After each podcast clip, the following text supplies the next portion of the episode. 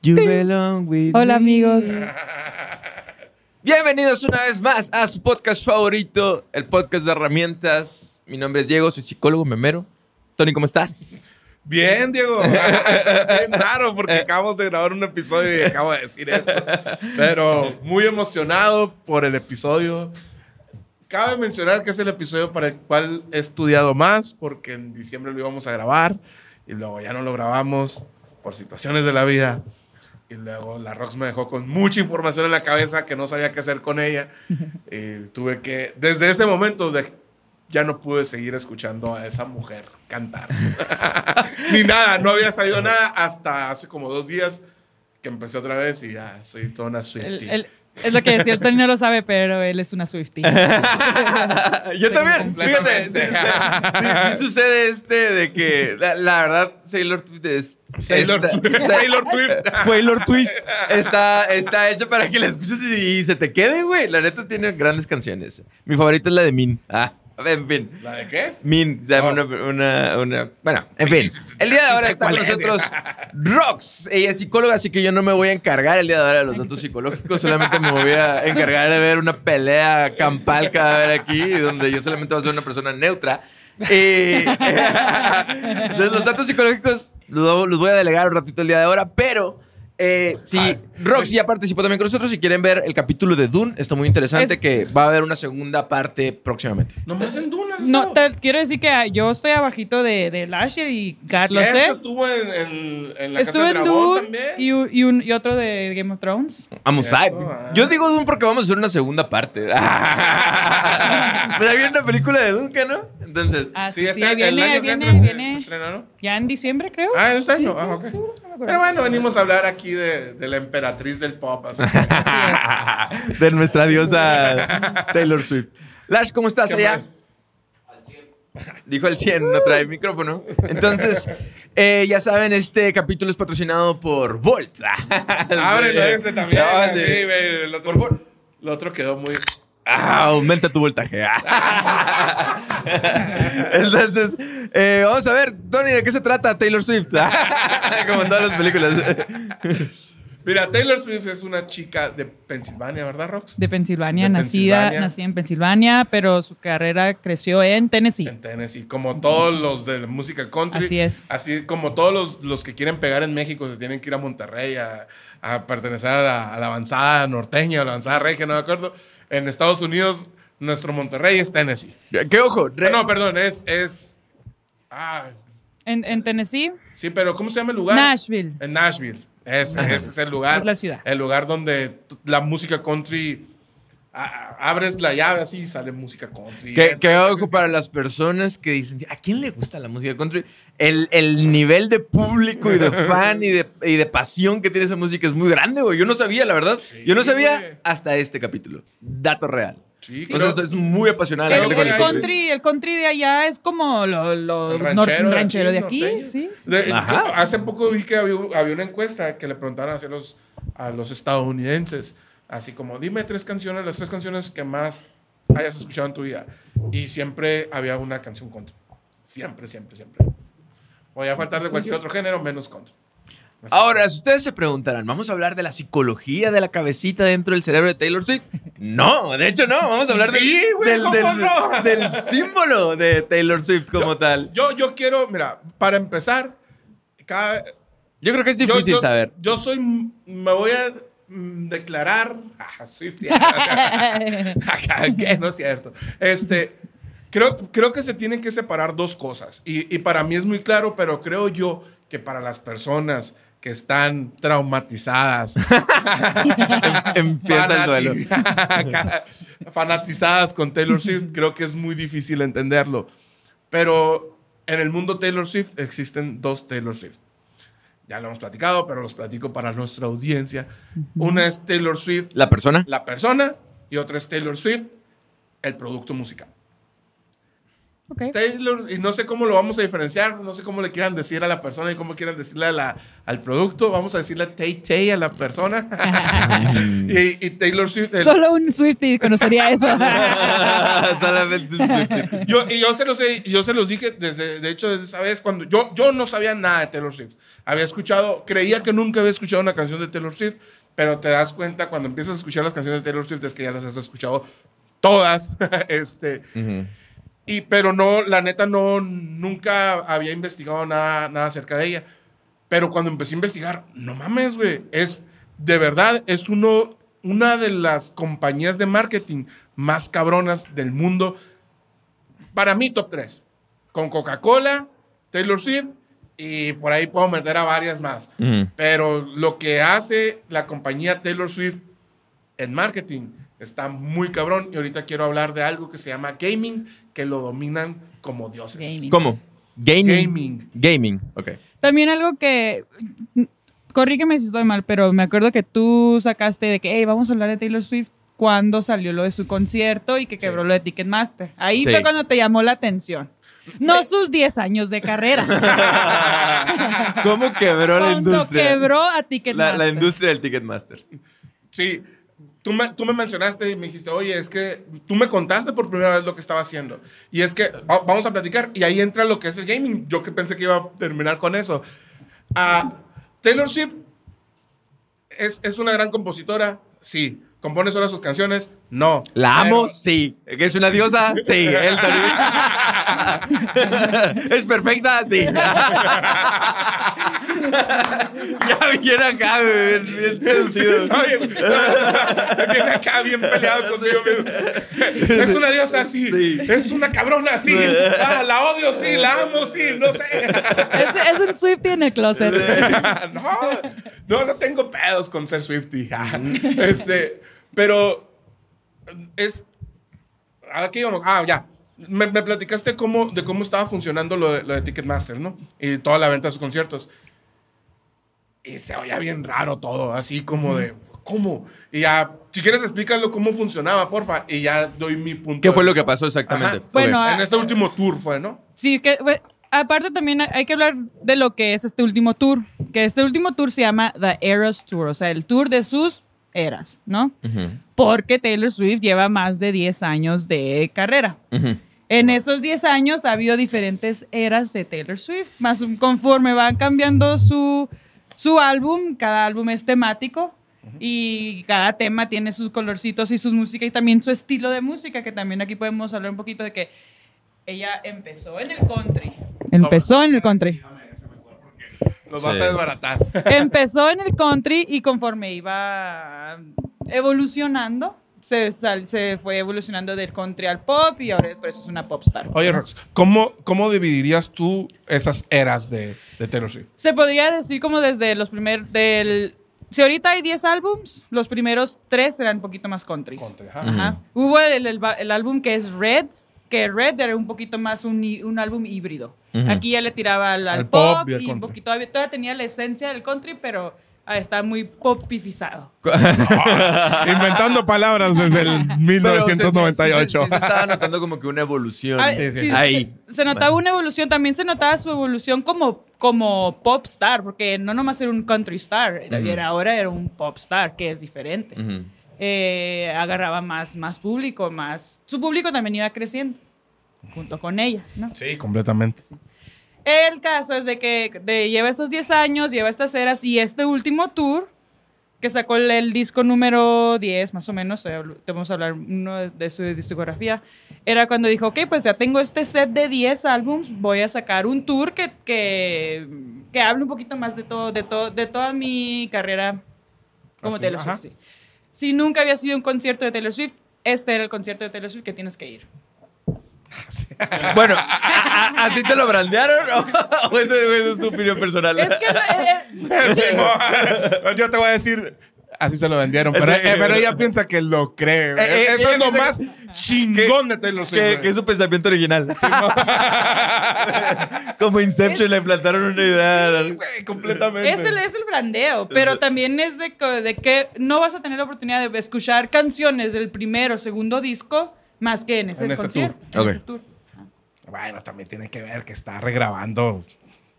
Sí, también podemos, también podemos hablar de eso. ¿Qué ojo? Pero, así, así lo dividiríamos. Ticketmaster, ¿no? Ticketmaster. No, no, Sí, no, no, no, no, lo suelten nada más pero porque necesito espérate. decir algo de eso. por eso este tour era tan grande, porque era como un cul, cul- culmino de Sí, todo. lo llamaron como el tour. El ¿no? tour. Eh, te- Taylor Swift dijo, "Va- vamos a vender, no sé, no tengo los números exactos, vamos a vender, Era Un un, millón. estadio sí, un estadio. Vamos por, a- por ciudad. sí, al principio. No, a un estadio le caben 10, 10 no, 65 mil. Sí, Por ahí, 60, 70. El Ticketmaster esperaba, no tengo los números exactos, pero esperaba vender 1.2 millones de boletos. Había 12 mil personas preregistradas para comprar un boleto. ¿Eh? 12 millones. eh. 12 millones. 12 mil Sí. personas son muy poquitas. Sí, Ah, 12 no, mil, disculpen. les hubiera sobrado boletos. Entonces, hu- hu- hubiera- Perdone la de Rox, ya se los hemos explicado. Ella piensa en inglés y habla en español. estoy traduciendo en vivo. y el caso es de que la demanda, a ver, no me tú aquí de marketing, o sea, la demanda era 10 veces más a lo que Ticketmaster podía Ofrecer, ofrecer. ¿no? Para los de Spotify acabo de hacer comillas con mis manos. ¿Qué, qué? Ok, pero y para preregistrar, o sea, cuando sale el tour, cuando se anuncia el tour, te dicen, no, no, es que tenemos demasiada demanda, que la única manera que te podamos vender es que te registres y, ¿Y y te nosotros te vamos a avisar, como con los tenis, como cuando hablamos, espero que haya salido primero el de Jordan que el de, que este, que te vas a registrar y si ganas, te vamos a poder vender boletos. ¿Era así, sí, o Sí, no? y te tenías que registrar a una ciudad, Sí. a tu ciudad. la ¿A cuál te registraste, Rox? Me registré a... Ah, a spoiler alert, la Rox fue a ver a Taylor Swift. También fue- de hecho, es el segundo. Yo fui al concierto de Red también en el 2018. Ok. Ok, pero en esto estamos hablando de Sí, eras. Eh, sí, te registrabas o sea, y la pura registración no, no era, era demasiada la demanda. Ajá. Que te tenías que registrar, mandabas y nada más se podía registrar una sola vez Ajá, con, con un correo electrónico en Ticketmaster, ¿no? Y eh, porque había un estadio, nada más había Sí. 12 millones. Pregunta. Cuando se arma un tour, tú, eh, ¿qué tan fácil es armar un tour de, de un artista? ¿Es complicadísimo, sí o no? Sí, ¿Se reservan los estadios con un chingo de tiempo de anticipación? ¿Sí o no? sí, sí, Completamente. Entonces, les les platico ahora la otra parte de cómo cayeron en la trampa de la empresa Taylor Swift. Para mí, eh, ojo, a, a lo mejor no estoy tan enterado y a lo mejor estoy muy equivocado, pero creo yo que no. Les dicen, oye, nada más vamos a vender 1.2 millones de boletos. Están preregistrados 12 millones de personas. ¿Por qué? Porque ellos anunciaron antes que te tenías que registrar para poderte vender un boleto. Te dicen, nada más vamos a vender 1.2 millones y están preregistrados 12 millones. que, ya, que ya les avisamos y ya se registraron. Y de repente, mágicamente, dice Taylor Swift, por poner un ejemplo, Glendale, empiezo con ustedes, pero también vamos a tener fecha, no sé, por decir Ah, algo, no me acuerdo. Se dobleteó los dobleteó. No, y aún no, así, mira, no y aún se así puede. quedaron gente fuera. Claro. Pero mira, no se puede. Es, es imposible rentar un estadio. Creo yo, igual nunca he rentado un estadio. Pero Cejas, tú que estás allá en el fondo, me puedes decir, ayudar. Es imposible decir mañana, oye, estadio de los Cardenales de Arizona. Fíjate que voy a tener más gente. ¿Me lo rentas también mañana? Obviamente no se puede. Esas madres ah, están así. Sí, por eso, por eso escogieron el tour cuando no había NFL, entonces los estadios no tienen. no Sí, güey. tienen- no- no Pero yo te aseguro, en ese tipo de cosas no hay improvisaciones, eso es a lo que me refiero, pues. Y aquí todo sonaba como de, ay, somos bien lindos. Y como hay gente fuera, abrimos otro estadio de repente y órale a la bestia. Y en lugar de vender, que lo más probable que se hubieran armado la gira con un estadio, como lo hacen comúnmente todos los artistas, se hubiera vendido nada más ese estadio. Pero Taylor Swift vendió dos estadios en todos los lugares donde fue. Ver, y probablemente, tres. a veces hasta en- En, tres. California tiene como ocho. probablemente Taylor Swift, y por eso digo que son unos cabroncísimos, Taylor Swift, la compañía, probablemente hubiera vendido nada más 1.2 millones de boletos. Pero como les hizo creer a todo el mundo que la demanda era inferior a lo que iba, que la oferta, perdón, era muy inferior a la demanda, la gente se volcó. Tengo una ahijada que convenció a su familia completa, a su, a su mamá, a su papá, a sus hermanos, sus tíos, sus primos. Todos se registraron para ella poder conseguir dos o tres boletos. Entonces, si estás hablando que eran 1 pu- 12 millones, nada más por poner algo, y ahorita me platicas tú cómo lo hiciste, mi ahijada registró como a 10 personas. Eso quiere decir que probablemente estaba este, exponencialmente eh, multiplicado por 10 el, el registro. Entonces, probablemente el número de personas que iban a comprar los boletos era inferior al que al final lo compraron. Nada más por decirle a la gente que no iba a haber boletos. Que ojo, aquí hay algo muy interesante. Eso es marketing. ¿no? Vamos a hablar un poquito de psicología. Yo porque creo que, que co- que coincide. Yo por eso estoy aquí Por- bien por- feliz con Taylor Swift. Porque creo que coincide esto, ¿no? Ahorita la Rox dijo un comentario muy interesante acerca de que nosotros crecimos junto con ella, ¿no? Entonces, en, en este tipo de, de personajes que, que tienden a ser artistas, eh, influencers, personas que uno considera, ¿no? Como esta figura de admiración, también se crean o se generan lazos, vínculos sociales, emocionales, ¿no? Pero lo interesante es que los lazos eh, sociales o los lazos emocionales, el bonding como tal, también es un proceso biológico. Ahí voy para allá. Ahorita va a tener sentido. Ok. Entonces, un ¿Qué proceso biológico. Explicas. ah, ah, un proceso biológico se refiere a un, un circuito biológico eh, que tenemos nosotros en nuestro cerebrito que se llama homeostasis social. Eso, eso significa, ajá, el cual nos lleva, a- ahí es donde nosotros regulamos algunas neurotransmisores y hormonas, pero también a través de nuestros lazos sociales, ¿no? Aquí viene, aquí viene lo que tiene que ver bueno con el que no venías preparado. Aquí viene lo que, lo que se me hace bien curado. ¿sí? Cuando tú no interactúas aquí, ¿no? Con la frecuencia y la intensidad que es apropiada para ti con esa persona, con la cual tienes un lazo social, tu cerebro libera una hormona, bueno, le- le- libera la dopamina, que muchas personas que piensan que la dopamina es normal, está normalmente eh, vinculada con el placer, realmente está vinculada con el craving, es decir, con la urgencia, el deseo, la motivación por buscar. ¿Tiene sentido? Entonces imagínate, ¿sí? Si mi interacción con un boleto para ver a Taylor Swift no es en la frecuencia y en la intensidad, no me da lo que yo, lo, lo que yo estoy necesitando, probablemente mi cerebro libere dopamina, en la cual me motiva, me genera un sentido de urgencia y de deseo para realmente conseguir, ¿verdad? Porque yo ya tengo un lazo social, emocional, mi, mi biología está funcionando para yo poder ten- como continuar con ese lazo. eh, Y- con- y aparte, Swift, ¿no? te está diciendo, aguas, porque probablemente no lo puedas comprar. Yo creo que eso se maximiza ese sentido Es de urgencia. riesgo, sí, sí, sí, Entonces, yo te aseguro que hubo lugares donde alguien tuvo que ir.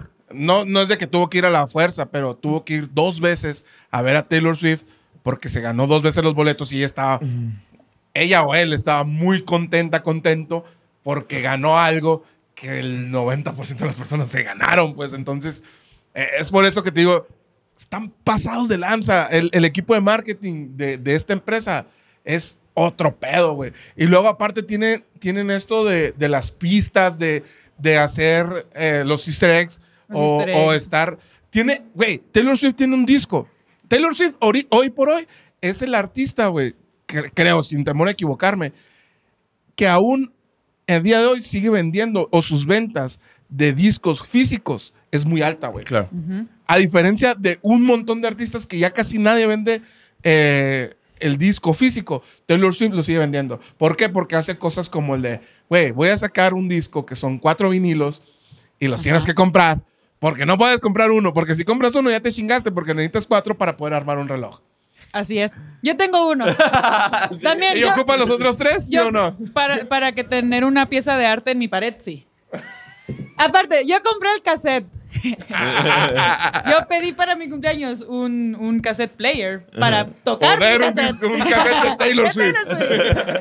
¿Qué hago? Sí, sí, sí. Que, que yo creo que al hablar un poquito acerca de este cir- circuito biológico que tenemos nosotros, o sea, el, el- nada más el hecho de saber que tus lazos sociales no solamente son como que emocionales mentales, Mm. sino realmente están fluyendo un montón de químicos en tu cuerpo para que tú puedas tener eh, eh, este vínculo con alguien más, explica mucho esta intensidad acerca del fan con, con Taylor Swift, ¿no? Y, aparte, tú vas a ver, nada más métete un poquito a este toma del Ticketmaster en, en- en internet y vas a ver, o sea, videos de, de personas que no consiguieron su boleto, o sea, totalmente así, mira, destruidas, güey, así de, de Gente personas que cambió su quinceañera por un, boleto de Taylor Swift. Pero espérate, todavía tengo más de más. Yo también tengo más de- hormonas, ahorita. más cositas de Taylor Swift, más, más estrategias, güey. De repente, güey, eso que dices, eso de crear los lazos, ¿no? Sí. De repente, te voy a contar dos así rapiditos. Sale la venta del disco físico, no tiene el impulso que, que pensaban que iba a tener. Creo que fue, no recuerdo, para, para no meterme en broncas. Bueno, Y de repente ah, hay un- una cantidad de discos misteriosamente que aparecen con la firma de Taylor Swift, güey.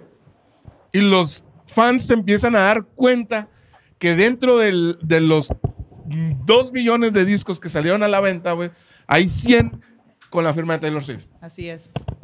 ¿Cuánto tiempo crees que duraron los 2 millones en la tienda? Cuando no se estaban vendiendo Cero como estaban esperando. Ajá. No duraron ni el día, güey.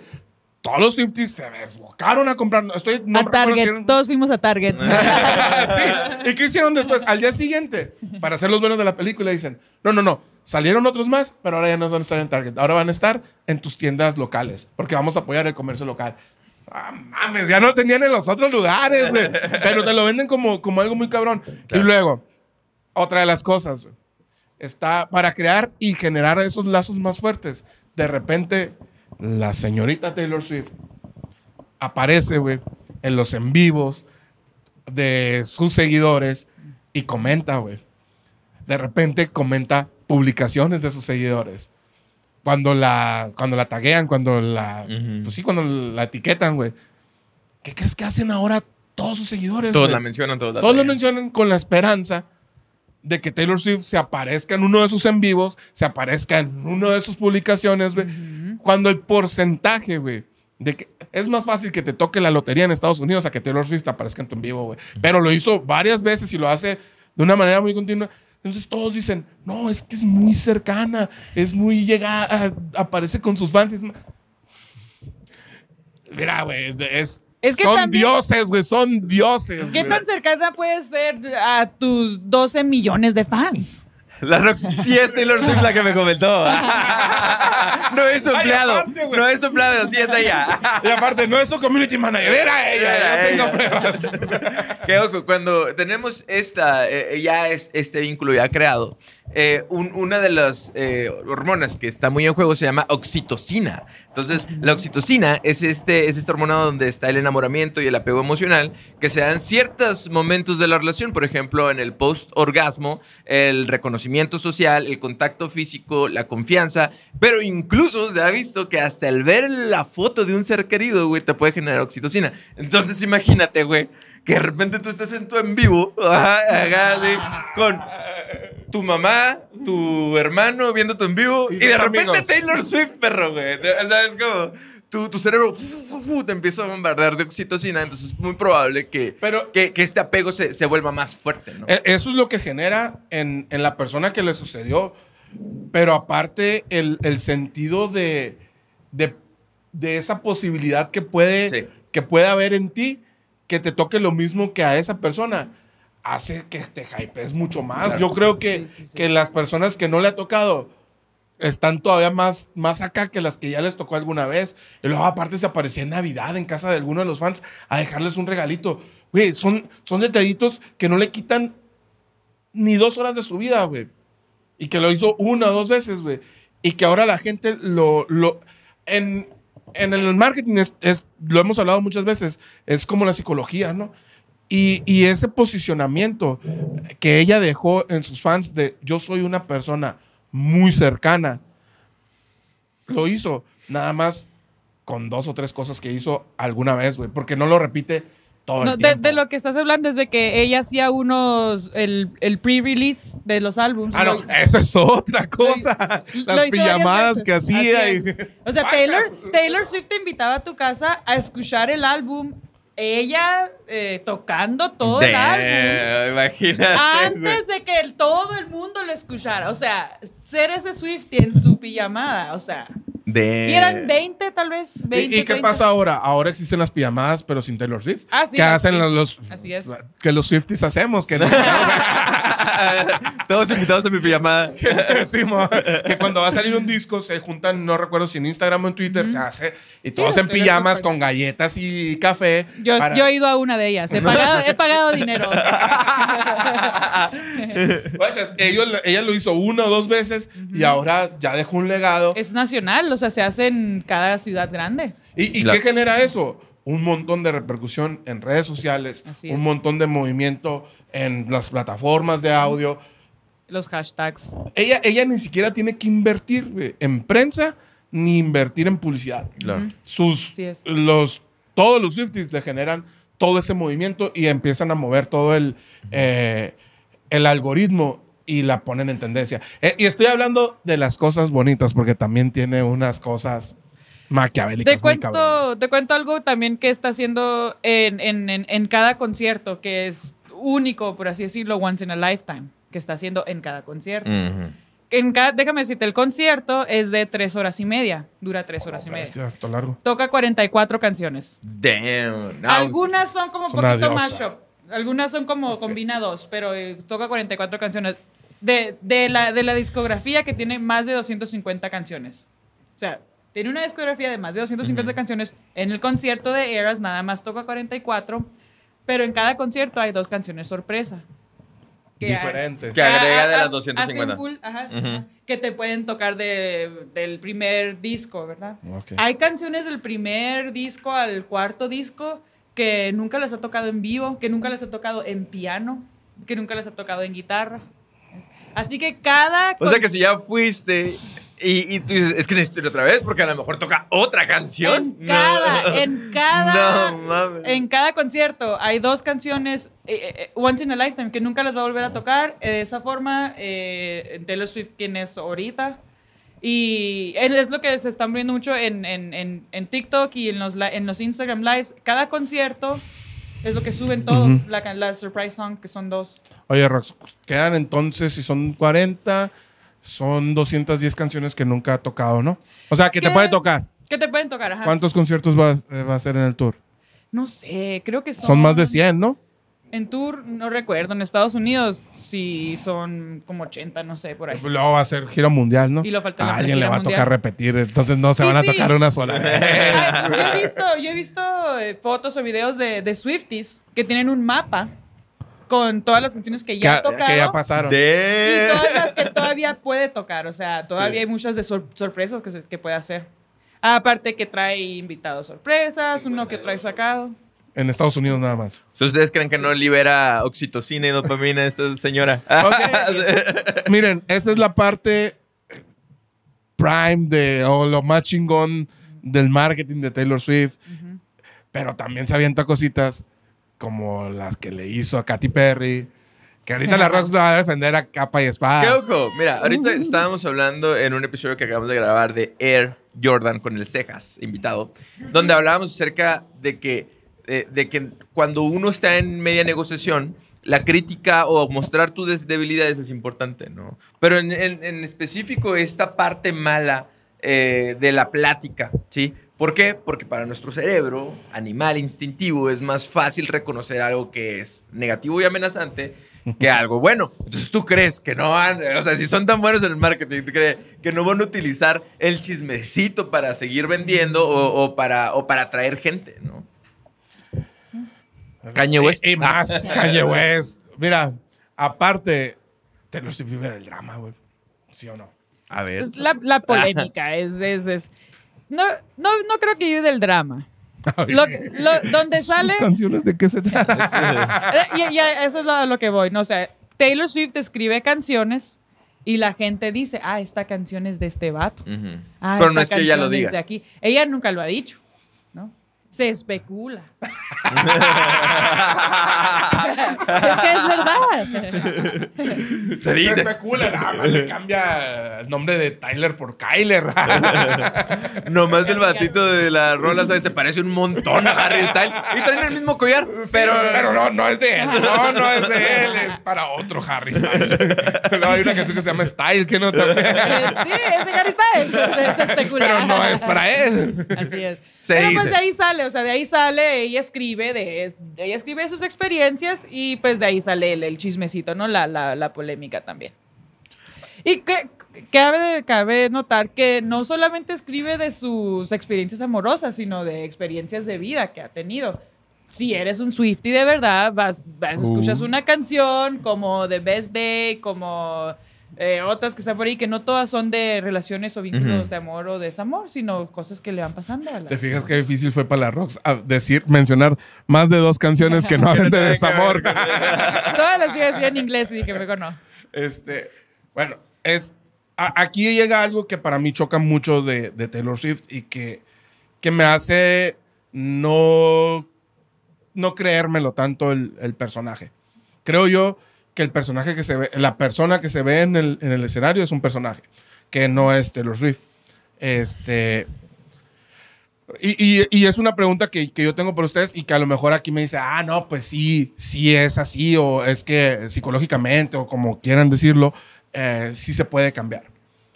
Tú, tú ves, por ejemplo, ahorita platicábamos el, el documental de, de Miss Americana, que a mí no me gustó, que se me hace muy malo. Ah, raro, porque pues son unos, son una máquina, son unos dioses para hacer marketing y, y le fallaron ahí.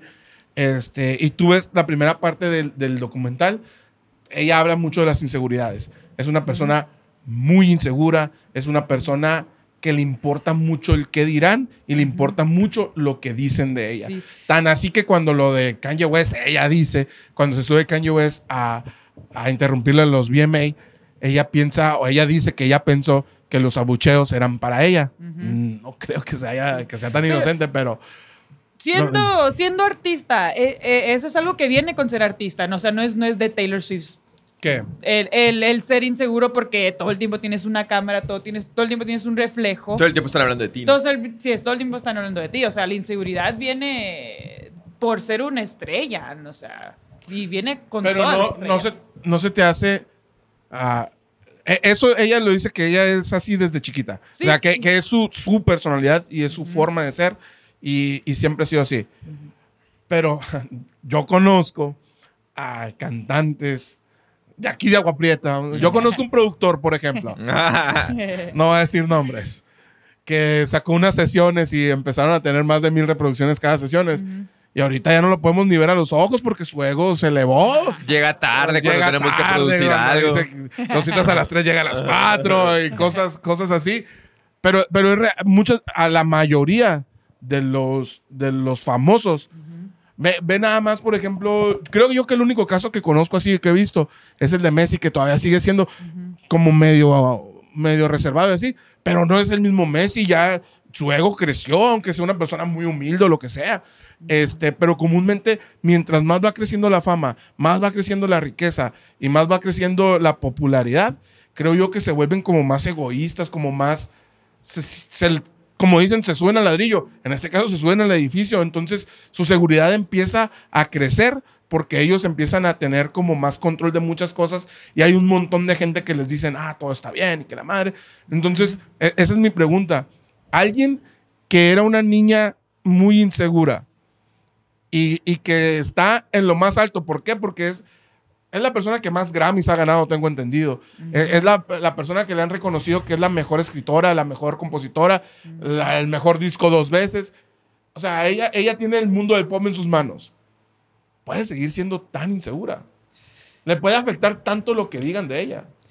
Yo digo que Quita, quita sigue Taylor Swift, siendo- se- trata de es ser... que sigue siendo un humano. O sea, sigue siendo un humano. Y, y la fama te trauma. O sea, ella a los 14, 15 años ya tenía las cámaras enfrente. O sea, un cerebro de, de adolescente desarrollándose de ese tipo, de, de tener tanta atención. Se tiene que moldear de alguna forma, ¿no? Sí, y, se y- y pon tú eso, eh, de como hablabas de, los, de los vínculos sociales, o sea, tanta gente te ama que no te conoce. O sea, es como que, que, que crea eso en el cerebro de, de- de Taylor Swift, ¿no? O sea, O sea, realmente, ¿quién me puede amar de verdad? ¿Sabes? Exacto. Como, o sea, de todas las personas que conozco, ¿no? Y de las que no conozco. O sea, ¿dónde está el, el- el afecto verdadero? Lo que sí, porque la fama es una relación de, de- un camino nada más. O sea, sí ella quiere a sus fans como una eden- en- Como un entidad, ajá, ajá, de lo que son, lo son los fans, ¿no? Pero yo digo que la fama, la fama en sí te, te tiene que dar algún tipo de, de trastorno. Ajá. Y independientemente de, de que seas la mejor o el mejor en tu categoría, a- algo, algo malo te tiene que dejar. No eres un huma- humano normal. Ujú. Eres un humano Vive- casi una burbuja nivel, diferente, ¿no? un nivel dios, un nivel el rey, reina, o sea, no eres Sí. un humano normal. Y, y el problema es que en, estes- en estos casos hay más investigación en las personas que seguimos a los famosos que en los verdaderos famosos. O sea, y también obviamente por la cantidad de población que puedes estudiar. Eh, por ejemplo, aquí tengo, tengo algunos estudios, ¿no? Que tanto grupo de personas puedes ver que pueden generar ciertas, a lo mejor TSA, problemas de alimentación, el seguir influencers, porque te generan una figura de eh, como inalcanzable donde tú eres insuficiente, ¿no? Pero pues eso tú lo ves a lo mejor en una población bien grande de personas, pero el estudio en los famosos raramente hay, o sea, de, de realmente Ujú. qué trastornos o qué complejos, y, y ahí son, son números que no puedes medir, pues, ¿sabes? Como que es muy seguro, o sea, uno, a lo mejor como profesional, eh, a ojo de buen cubero, uno puede decir, pues sí, la gran mayoría de los eh, artistas de esa calibre tienen que tener algún pedo si no tienen algún terapeuta, pero no hay un estudio como tal para poder reflejar esos datos, ¿no? Yo digo que, ta- que también, o sea, tú dices que sí, pues es cierto, que demuestra sus inseguridades en ese documental. Pero también hay otras, hay otras ocas- ocasiones donde, donde muestra que, que no es insegura, o sea, de que está reclamando su identidad, lo que es de ella, y se, se puede ver en lo de los de que está regrabando su discografía y todo eso.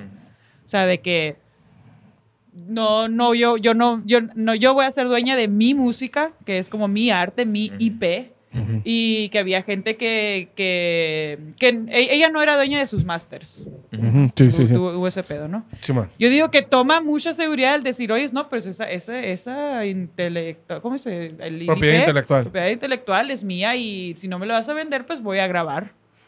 Voy a regrabar mis, mis Ujú. álbumes, que déjame decir, tal, yo su primer álbum, no sé, en 2008, por ahí. Ahorita ese álbum está, tiene más ventas y está más escuchado que la primera vez que salió. Que ojo, para, para poder yo creo que domar esa ola, o sea, para poder navegar a través de, de esas aguas, cuando tienes ese nivel de, de poder, yo creo que sí, por lo menos un terapeuta o dos, sí tienes que tener, o sea, realmente para poder cubrir ese estrés o estar al- e- en un escenario con tantas personas gritándote, ¿no? O sea, para poder cubrir eh, o poder moldear esos niveles de, de adrenalina. Eh, hace poquito estaba hablando, por ejemplo, con una persona ¿no? que, que trabaja en, en construcción y él tiene problemas de ansiedad. Entonces, nada más en esa situación que, que se le hace amenazante, eh, se, se está desviviendo, pues, ¿sabes cómo? Y, y sus químicos le van para todos lados y, y- y su corazón casi le quiere explotar. Ahora, imagínate eh, la- el control personal que puede tener ella, ya bien Swifty, ¿no? Para, para, poder, para poder estar en, en escenarios como esos o en momentos como esos o con tantas personas rodeándote como esos, ¿no? Que ahí, ahorita que hablábamos de hormonas o neurotransmisores, tu cerebro está al, al 100, adrenalina y cortisona, ¿no? Entonces, Es yo creo que sí tiene que tener cierto trabajo de regulación personal.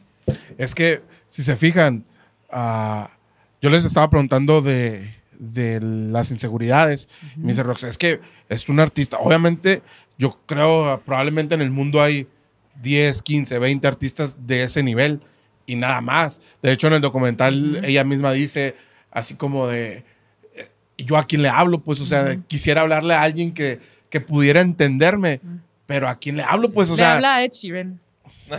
Porque apenas ahorita, no, esto es verdad, es verdad. Y vean el documental de Ed Ya, bien, metida los chismecitos de la tele. Sí, la- mala, Pero bueno, a lo Es que voy es, pocos. ah, me dicen, oh, sí, es que alguien con esa fama puede tener ese tipo de problemas. Pero hay cosas que no encajan. Y, y es por eso que yo estoy plenamente convencido de que su carrera no la lleva Taylor Swift. Lo que declara Taylor Swift no lo declara Taylor Swift.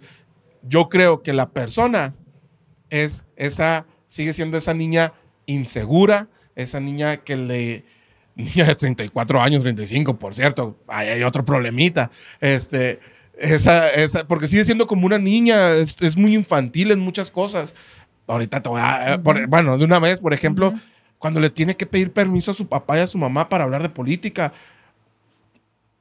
Con treinta y tantos años. Es que no le estaba pidiendo permiso a su mamá y su papá, le estaba pidiendo permiso a su empresa. O sea, le estaba pidiendo permiso al Ven, branding ven, Taylor Swift. Ven aquí conmigo. Ah, Yo sé, yo sé que ellos están, yo sé que ellos son parte de la empresa, me explico, pero o sea, están hablando, están hablando de el nombre de Taylor Swift no puede tener un- un po- una postura política. Eh, Exacto.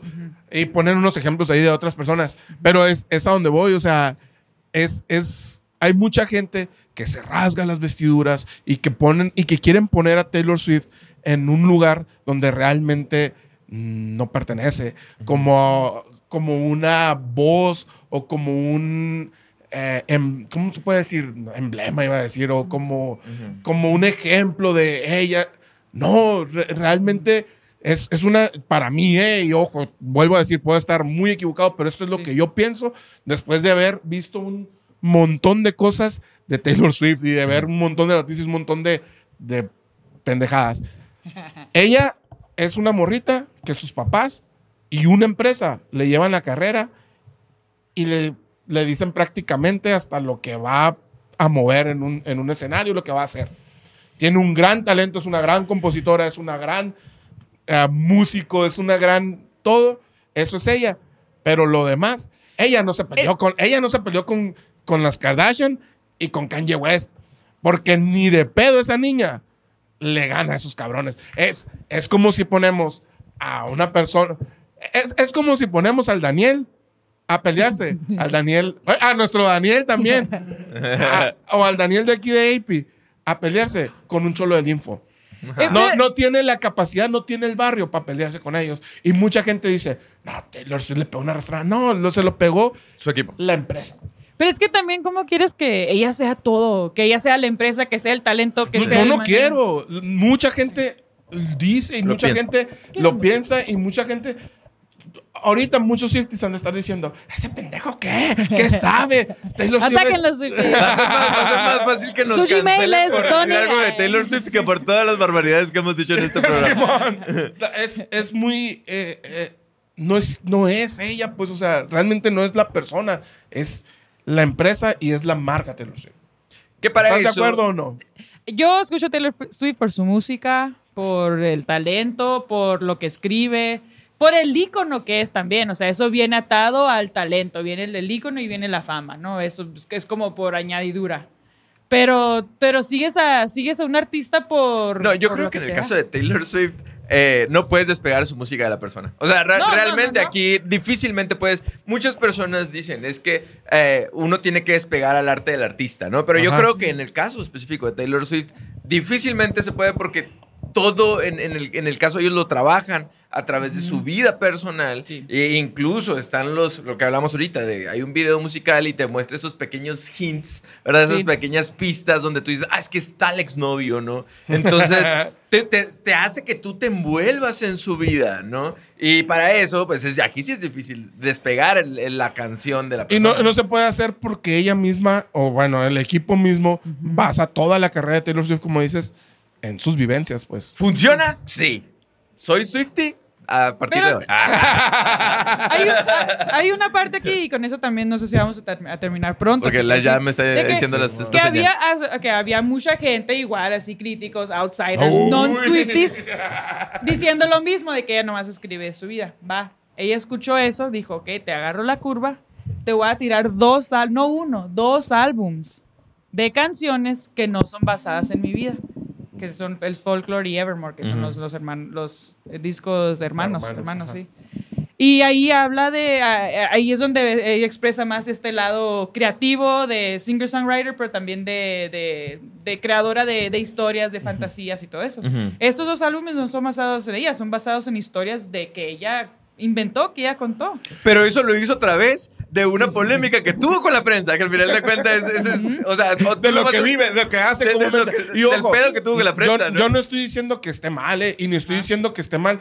Por eso te digo, yo soy el admirador número uno de la empresa Taylor Swift. Ah, número mira dos, cómo le dice, mira cómo le dice. de la empresa, de la empresa Taylor Swift Ajá. porque son muy cabrones. Mi, mi pedo es de que quieran poner en un pedestal a, a Taylor Swift la persona cuando en realidad es, es todo un equipo, pues. Y, y- y hay cosas que no son congruentes entre la persona y, de- y el, y la empresa, pues. Este, y, y yo no creo que esté mal que haya hecho eso. Ella, la empresa aprovecha todas las cosas. Le pegaron un baile a Kanye West y a las Kardashian en su mero, en, en lo Sí. que ellos En su dominan. cancha. Sí. O sea, en su cancha fueron y les apedrearon el rancho. Le pegaron un baile a la pobrecita de Katy Perry hasta que dijeron, güey, ya, ya estuvo, ya te chingamos muchas veces. Déjalo, ya está somos muerto. amigas. otra vez. Le, le han pegado un baile a todo mundo. este, y, y está bien porque lo saben eh, comercializar, lo saben monetizar todo. Hoy en día creo que hay una nueva forma de hacer música, que es la forma Taylor Swift, que es lo que está haciendo Shakira ahorita. Le pegó un baile a Spotify. Loco. O sea, le pegó. Así es. Sí, Entre, entre, lo o sea. supo manejar muy, muy cabrón. O sea, estoy peleado contigo hasta que me conviene y ya tengo otra vez mis discos. Ujú. es, es muy interesada la empresa. No, no sé si Taylor Aguas Swift con es- esas palabras, cerebro, que nos cancelan aquí. en los- Swifties, atáquenlos. Todo el mundo, es lo que te decía, cuando, cuando termine de hablar, probablemente la gente va a decir, bueno, este güey, ¿le gusta Taylor Swift o no le gusta? No, sí me gusta, está muy cabrón todo lo que están haciendo. No hay otro artista en el mundo como Taylor Swift. Como no hay otro, perdón, no hay otro artista en el mundo como la empresa Taylor Swift. No hay otro artista en el mundo. Nadie maneja el marketing como lo manejan ellos. Estoy de acuerdo. Y por eso compré este merch. Yo también traje como el Cejas. Explícanos qué es Rox porque ya nos vamos. Ah, ok. Bueno, ella Porque no sabemos, no, no Esto- somos Swifties de tanto tiempo. Es una, es una cardigan, esto es como un tipo de suéter bonito, así. También tiene el, el- el- el logo del, Ah, del- del Ah. disco de Hay folclore. una canción que llegó, pegó número uno que se llama Cardigan. Y por eso se la sacó. Ah, el Cejas nos vino sus tenis y la ¿Cuánto cuesta más o menos, más? Eh, no sé, yo digo que está como en los de, entre 60 a 80 dólares. Ah. ya viene que viene Ya después de los 3 mil dólares de los tenis, ya. Ya viene anclado Pero imagínate, o sea, para que veas, no solamente vende música, güey. Ah, no, tienen mucho Y, y tiene algo que es muy cabrón, que es, tú escuchas una canción de Taylor Swift y tú sabes que es una canción de Taylor Swift. Ujú. Ni hablamos de su música, pero su música también es muy buena, es muy No, sí, contagiosa. es vas a muy- tener una canción con la que te identifiques y sí, así, la neta que sí. Bueno, pues aquí vamos a terminar ya. No, por más que quisimos pelear, realmente todos escuchamos a Taylor Swift aquí. Entonces, Gran empresa. gracias por haber visto este episodio. Ya saben que nos pueden recomendar. Gracias, Rox, por habernos visitado. Nos vemos en el capítulo 2 de Dune, por Y de cierto. Taylor Swift. y de Taylor Swift, para hablar de su música. y nos vemos la próxima sesión. Thank you. Nos vemos. Swifty Forever.